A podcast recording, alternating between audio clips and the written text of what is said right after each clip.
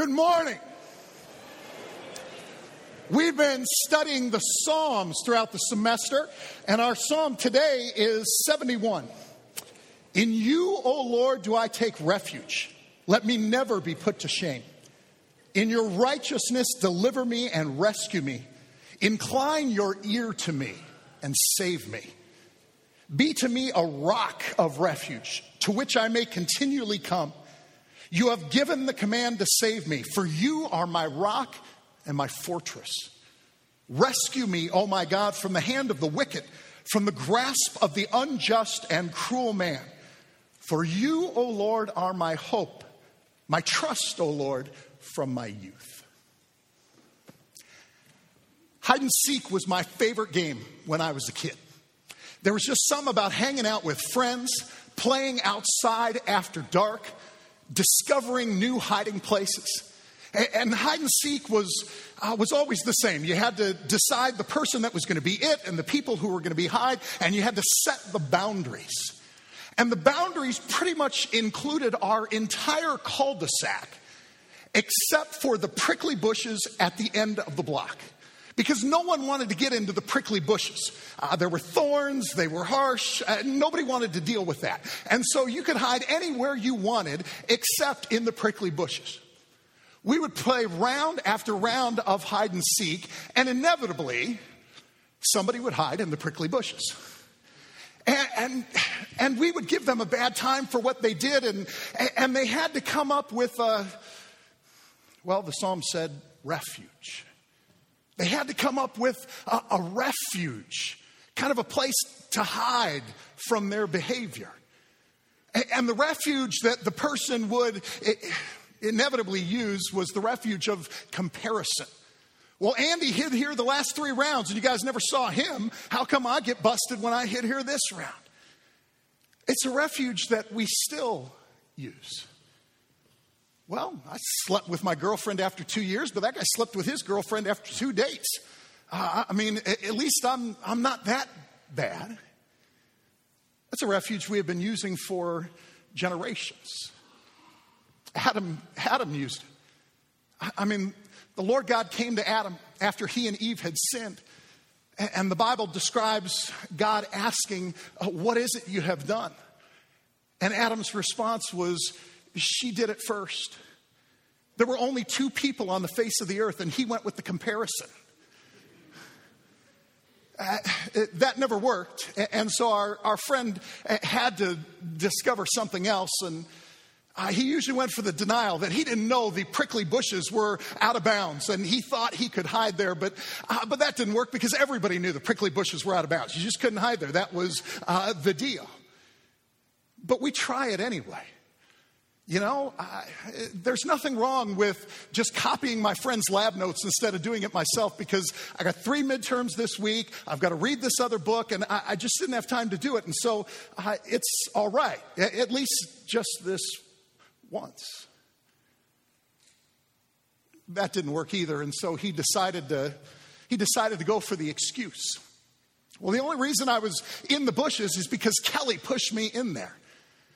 Nobody bought the excuse because Kelly was 70 pounds soaking wet and could not push anybody in any bushes. Uh, but he still attempted it because the excuse uh, seems legitimate. I'm homesick. And so I'm just on edge. And that was the reason that I blew up at my roommates and said the things that I did uh, because I just feel homesick. And it's, it's really n- not my fault. My son got his driver's license this summer. Uh, he has been preparing for months, taking the on the road courses, uh, practicing with me. And we went to the DMV for the test. And there are nervous teenagers standing up and down the wall at the DMV as instructors uh, call their names and escort them over to their vehicle. And my son's name was called, and he made his way over to the car, and uh, the instructor asked him to sit inside and, and just work the different turn signals and hazard lights and demonstrate that he knew all the features of the car. Uh, the instructor, who seemed to be a really stern individual, you know, got inside and, and they had a little discussion and then took off. And they were gone for the requisite 15 minutes. Drove back into the lot and, and sat there and talked for a few minutes in the car. And, and then my son walked over to me. And I asked, Did you pass? And he responded, I don't know. I said, What do you mean you don't know? There's not a whole lot of options here. Either you passed or you failed. I, I said, Did he give you a sheet? And he said, Yeah. And he handed me the sheet. And I looked down. He said, He only marked you down a couple things. You passed. You get your license. I, said, Why didn't you know? And he said, Well, everything seemed to be going so well. I mean, you know, we were in the car and I, I worked all the different features. And he asked me to drive out of the lot. And I used my turn signal. I stopped at the light. I looked over my shoulder when I changed lanes. I, I did everything he asked. And then we got near the end of the test, and, uh, you know, he asked me to pull over to the side of the road, and I did it. And then he wanted me to back up in a straight line. And he said, Keep backing up until I tell you to stop. So I pulled over to the side and I put it in reverse. I backed up. I said, You back up in a straight line? He said, It's the straightest line I've ever had. And he said, So I'm backing up, backing up, thud. And I looked back and, and there was a trash can back there that I didn't see. And so I just thought the test was over. And I looked over at the instructor who uh, was so stern, and he just started laughing. I, I, mean, he, he's laughing, and he turned to me and said, I didn't even see that trash can back there. I never would have had you back up into it. And he said, Usually, if you hit something on your driving test, you fail, but we're not going to tell anybody this ever happened. And I said to my son, You are the only teenager in the state of California who hit something on his test and still got his license. Because the excuse worked. But it doesn't always work. And so, if not the comparison or the denial or the excuse, the refuge that we find is uh, amends. I'll make it up to you. I'm sorry I didn't meet you for dinner. Uh, I'll take you out this weekend and even pay for it. I'll do something to make it up. In the case of hide and seek, uh, our friend was it for the next two rounds uh, so that he could make it up to us for having hid in the prickly bushes. We need a refuge, a place to hide. And so we, we go after uh, the comparison, the denial, uh, the excuse, the amends, but, but something about them never seems to work. I mean, the reality is, we kept giving our friend a bad time. He felt guilty about what it is that he had done, and so do we. No matter how many comparisons we make, as much as we try and deny it, for all the excuses that we have offered up, and as much as we attempt to make amends, we still feel guilty. Our refuge seems to crumble. But Psalm 71 describes something different.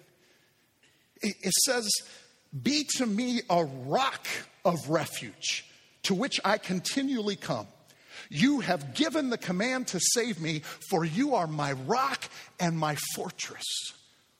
The description is of a refuge that does not crumble.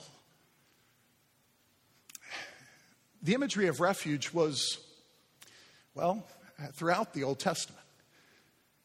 the rules were ones that were often enforced by the people. Uh, they would keep each other in check. They would call people out for breaking laws. It even included things as severe as murder. Were you to murder someone, one of their relatives would become responsible for taking your life. But if that murder was unintentional, you could flee to what is described in Numbers and Joshua as one of six cities of refuge, three on either side of the Jordan River. These are cities of refuge which had been given to the Levites, to the priests. And you could flee to one of those cities of refuge and explain your situation, and they would receive you, and you would live there under the protection of the high priest until the day that he died. And so the, the thought of a refuge is extraordinarily significant to them and to us. Because so much of what we read in the Old Testament is a foreshadowing of what is described in the New Testament. We read about a, a, sacrificial system that is a foreshadowing of the sacrifice that Jesus will make for us. And, and we read about a refuge that is a foreshadowing of the refuge that Jesus becomes for us.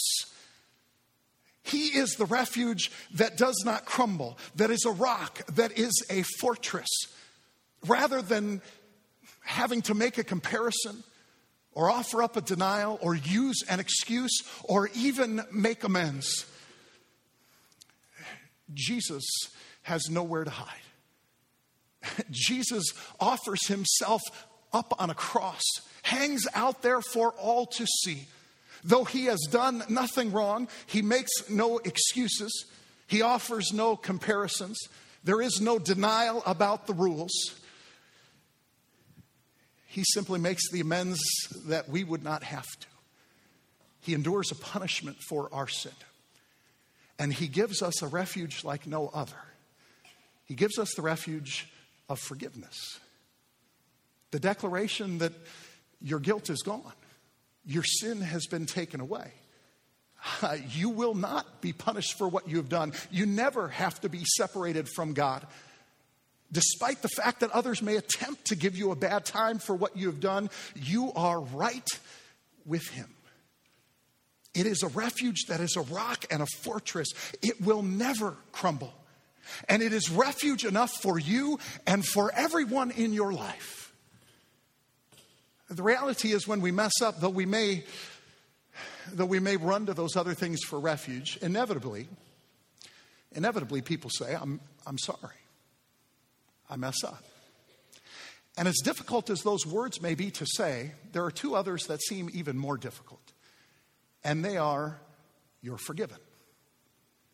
Uh, there's something that just seems too personal or spiritual uh, about you're forgiven. Uh, we don't give to people the same refuge that has been given to us. When people say, I'm sorry, our response is often, eh, at least it wasn't as bad as what that other person did. And we lead them back to the comparison. Or, or maybe we say, you know what, it, it's really no big deal. Uh, it, wasn't that wrong anyway. And we push them back toward the denial. Perhaps we say, it wasn't your fault. You know, somebody else was involved and they kind of influenced you to do it. And, so, you know, it, uh, it's not really your doing. We move them toward the excuse. Or, or maybe we just say, eh, you know what? Make it up to me. I mean, do that next thing that I ask.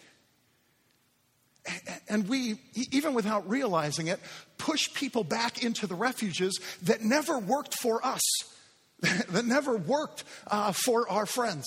Uh, the refuges that crumble around them because they are still dealing with their guilt, rather than giving them the same refuge that has been given to us the refuge of forgiveness, the refuge that comes uh, from a rock and a fortress that cannot be moved, uh, from one who, well, who stepped out from the rock after he had been dead three days and demonstrated that there was absolutely nothing stronger than Him.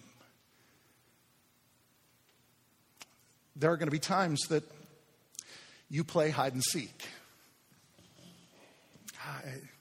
Not just on this campus, not just with your friends, not just uh, with your own children. There are going to be times that you play hide and seek, that you don't want people to recognize your behavior, uh, that you don't want them to see your wrongdoing. But you don't have to find your own place to hide. You don't have to create a place uh, to run. You have a refuge. You are hidden with Christ. Your sin is forgiven. And that can never be moved. In the name and for the sake of Jesus. Amen.